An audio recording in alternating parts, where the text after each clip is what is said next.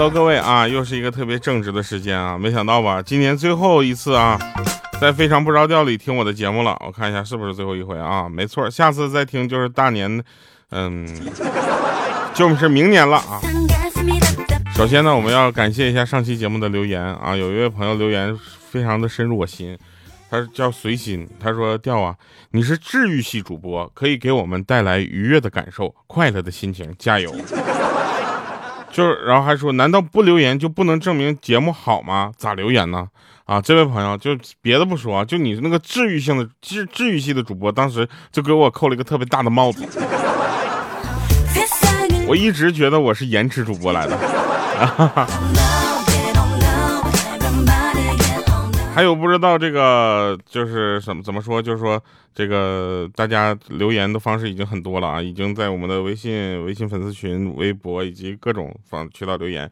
有一个朋友他是这么留的，他说：“调啊，从二零一四年开始一直在听你的节目，有新的啊，然后就听新的，没有就听以前的。这么多年，难过、开心都有你的声音陪伴。有好几次特别难过的时候，为就是就是呃跟那个微信我啊，他都有安慰哈。”想被骗了吗？那都是莹姐回的。然后谢谢每一个人啊！大家都说了，听了好多年了，不是非常不着调，节目老了，而是我们在一起成长了。看到你的照片了，圆滚滚的很可爱哈，比心哈哈。但第二啊，还是要注意身体健康啊，身体棒棒的就能继续开心了。圆嘟嘟的很可爱哈，已经很久没有留言了，但是从上上一期就开始一直想留言。二零二零马上要过去了，那这一年的我呢，自己过得不尽如人意啊，兵荒马乱的，但一直陪伴着我们的你真的很棒哈，每一首歌都很好听。二零二零我们要可能。都有遗憾和无奈，但二零二一仍然值得期待。相信我们的二零二一虽然不能十全十美，但也要得偿所愿。第二，我会努力的听够一万期，也希望你能够做到哈。那快要二十五岁了，期待自己的二十五岁。第二，就是你二十五岁是什么样呢？留言想说的太多了哈，有点乱，自己琢磨着看吧。啊，这这真的特别长，我就喜欢读这样的留言，占时长长，你知道吗？他说二十五岁，二十五岁的时候我刚开播，非常不着调。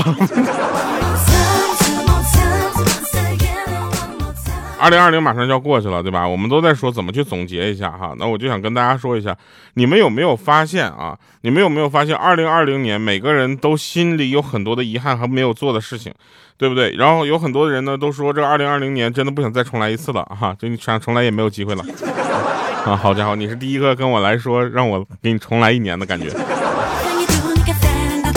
不管怎么说啊，这个糟糕的一年快要过去了，但这一年我们体会到的更多是感动以及国家的力量哈，还有我们这个大家的力量，真的很棒啊！所以呢，要给自己打气，二零二一我们加油！好了，那我们开始今天的。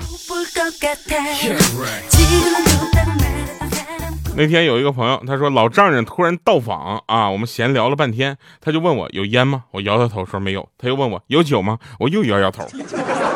然后他一拍桌子说：“没有，你就不知道去买吗？”我说：“要是要不是你闺女把我的钱全都管了，你以为我会在这跟你聊天啊？”他说：“你要我钱要不是被你妈都管着，我会来跟你闲扯呀。”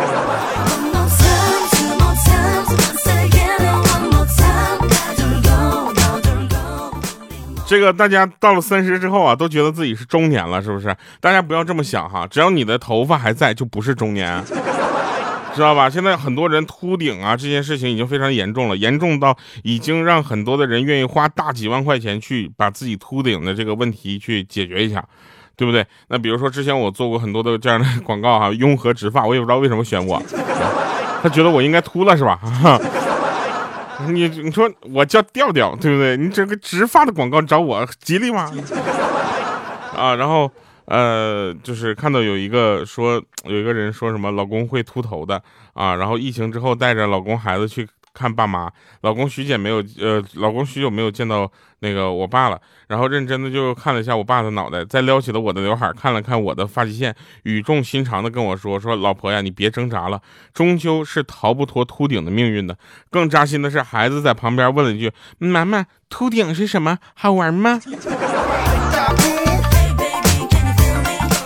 这么说哈，现在秃顶它好玩吗？它好贵呀，好玩吗？你们有没有经常被现实啊所迷茫一下？我我就有啊，我原来就有。我为了现实，曾经做过自己很多不愿做的事儿，比如说啊 舔酸奶盖儿。啊，就是在打开酸奶的时候，为了不把那个浪费啊，把酸奶盖儿先舔，舔完了之后，我就发现啊，好像没什么必要。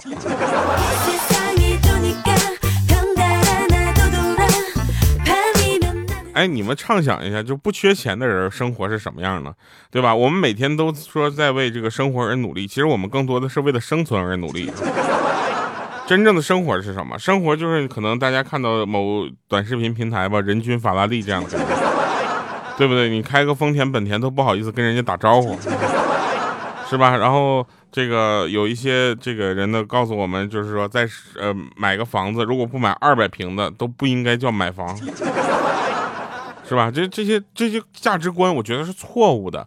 更对的价值观是什么呢？就是在你的现实条件里面，你给自己呃得到一些满足和一些这个这个怎么说愉悦？我觉得这是好的，对不对？你一个月能挣三千块钱的人，呃一一个月挣三千块钱的人，对吧？你你说买个苹果手机，他是不是有点？原来还可以说呢，买不了苹果，咱可以买华为，是不是？现在华为看那个价格比苹果还贵呢。小米十一前两天发布了，是吧？前小米十一一开发布会，大家就知道了哈，那就是那个苹果番外篇来了。大家有没有发现，小米手机的所有的指向和走向，以及它产品迭代的一个方向，完全取决于苹果怎么走，是不是？小米十一这回一发啊，把充电器也取消了。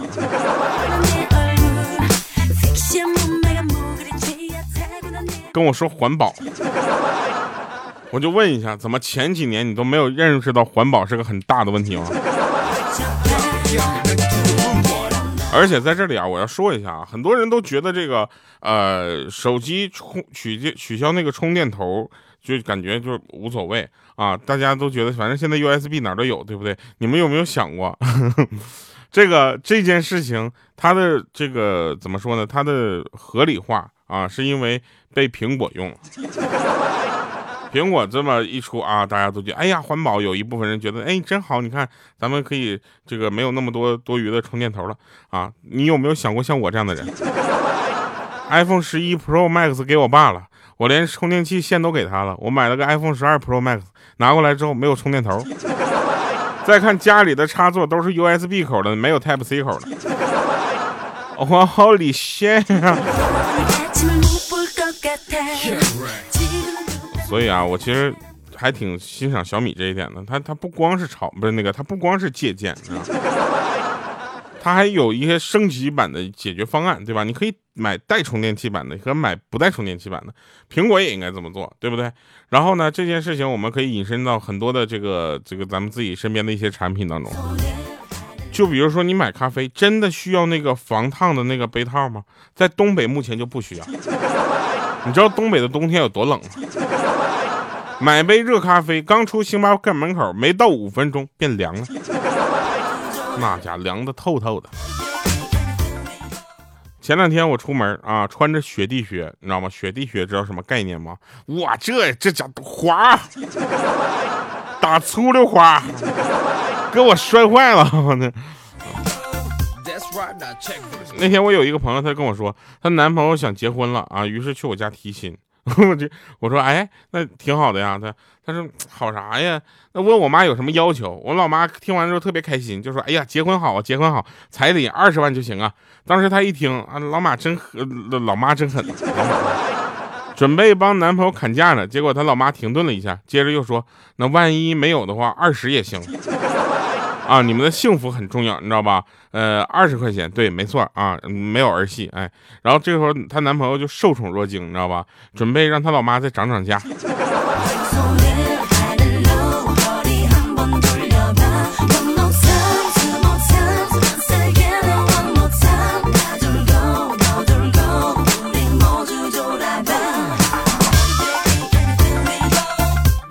想谈恋爱啊，是一个人呆着很寂寞、很空虚、很无助才会想产生的一种想法，你知道吧？像我这样，你知道吗？就就就每天就很忙啊。然后有一个朋友呢，他就属于母母胎 solo 那型的，母胎 solo 知道啥意思吗？就从来不想谈恋爱，不没也没谈过恋爱，你知道吧？他那种就每天一个人待的开心的、自在的不得了的那种，各种玩可玩的东西排都排不过来，既不想照顾别人，也不想麻烦别人照顾别自己。你说让他谈个恋爱，他不是疯了吗？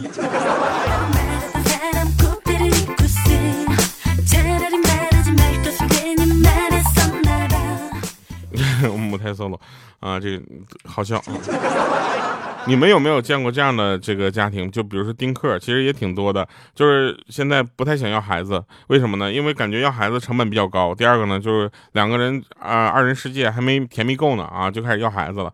我觉得呢，这也是很正常的。很多的年轻人有这样的想法是应该的。但是如果你三十多岁还有这样的想法，只能说明你是真的不喜欢小孩。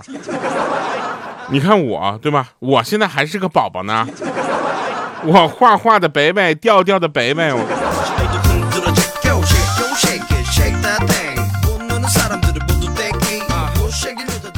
像你们对不对？都在想啊，二十多岁我应该如何努力的去呃，就是赶上人生巅峰什么的。像我，你知道吗？三十多了，居然还在拿玩具取悦自己，真的是太不应该了。但是我换句话说，乐高确实太好玩了。前两天去彩彩家，然后呢，就给他家孩子拎了一盒热那个乐高，在路上呢，我越看越想玩，越看越想玩，又不好意思抢人家孩子的东西，你知道吗？然后我就在网上闲鱼上淘了一个二手的，反反正这个东西我自己玩嘛，二手就二手吧。这这肯定不是像你们想的那样，是不是？彩彩把我那个乐高卖了啊？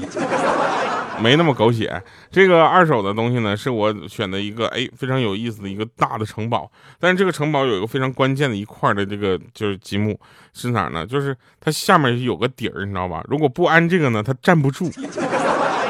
哎，那咸鱼买的东西，我跟你说，我这他就差那一块儿，我花了三天半的时间拼完了之后，站不住的一个城堡啊！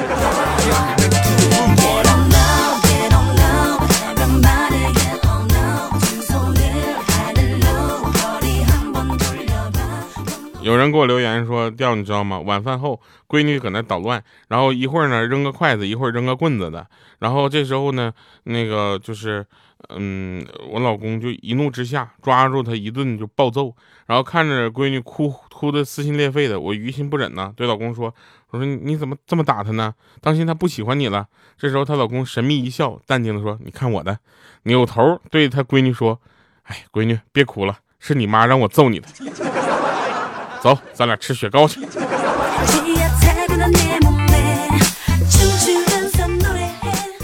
还有最近在录小说，有点魔怔了，你知道吧？这两天我看着狗，看着哈士奇，我就感觉特别亲切，因为我录那个小说叫《他曾是一只哈士奇》，然后我现在看着哈士奇，我就感觉它能随时站起来，然后一张嘴，咔给我一个火雷，给我崩飞了。然后我就认为我这个这个哈士奇的女主人就都应该特别漂亮，像那个呃小说里面那个苏心瑜一样。结果我天哪，这些大妈遛哈士奇的时候。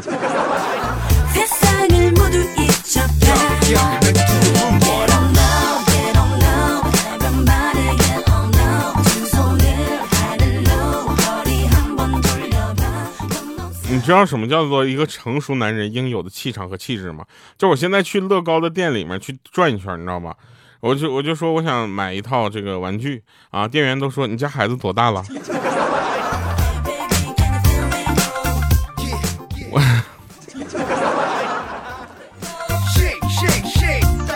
我一会儿就给你们放一首前两天那个由乔木星月给我发的歌啊，然后那首歌就它不是我经常唱的那种风格，但是很真实，真实到什么程度？我听完一遍之后，我就觉得那歌里面唱的就是有我的影子。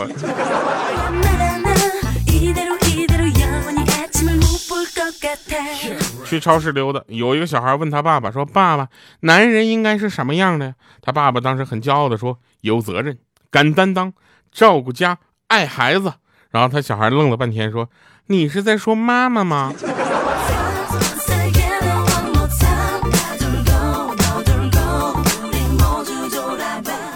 周末的时候呢，我们部门就聚个餐啊。然后呢，我们老大呢，就是 殷老师，就请我们几个去他俩他家里吃饭，他亲自下厨。啊，洗、煮、切、炒、装盘一气呵成，然后呢，又回到锅里呢，就是当时就咔咔又炒。当时我就想，哎，领导不会是大厨啊？回锅肉可不是要回一次锅吗？结果我领导看了我一眼，说 不是，刚才忘撒盐了。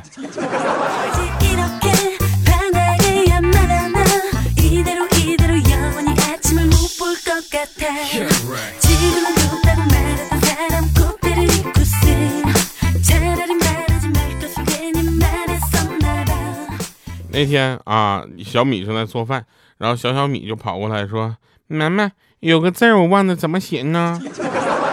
停顿了几秒，然后他挠挠头说：“我也不记得怎么念呢。”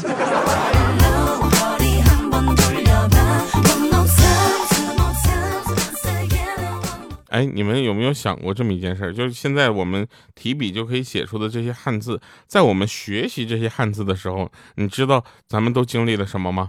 对吧？你想想，有的人呢写那个写这个字，学习的时候呢，写到很多我们意想不到的这个下笔，对吧？直到现在，我有一个朋友，他写的每一个字的笔划都跟咱们不太一样，每一笔都出乎意料的落在了不应该出现的地方。但是合起来的东西，咱们还都认识，你知道吗。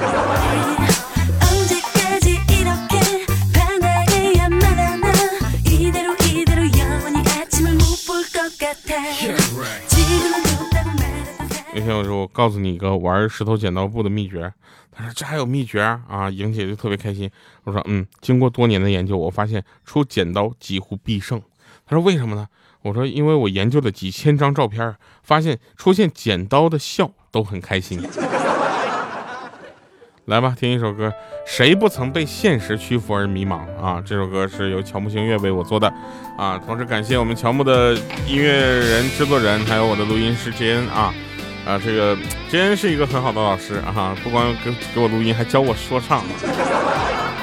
好了，以上是今天节目全部内容，我们明年见，拜拜，各位，新年快乐。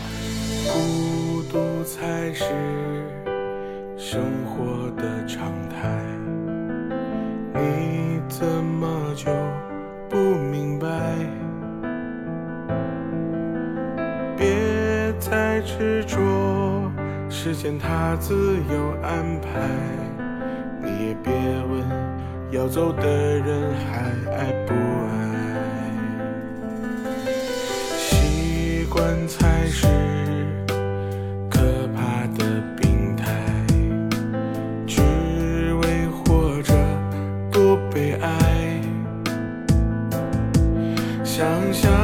现在心不甘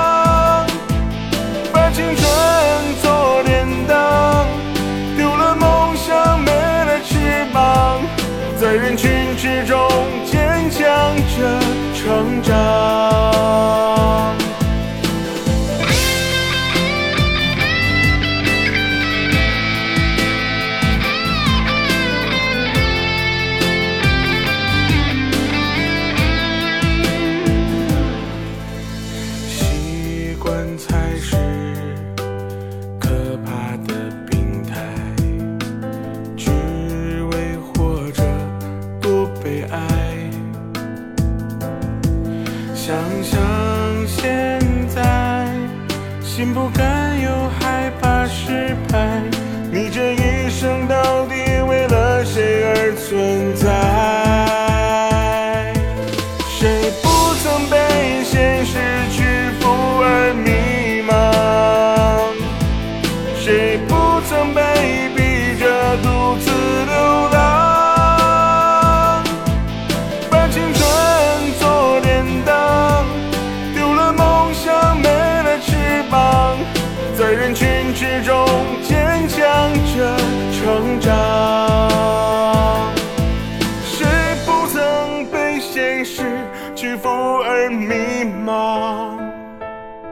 谁不曾被逼着独自流浪？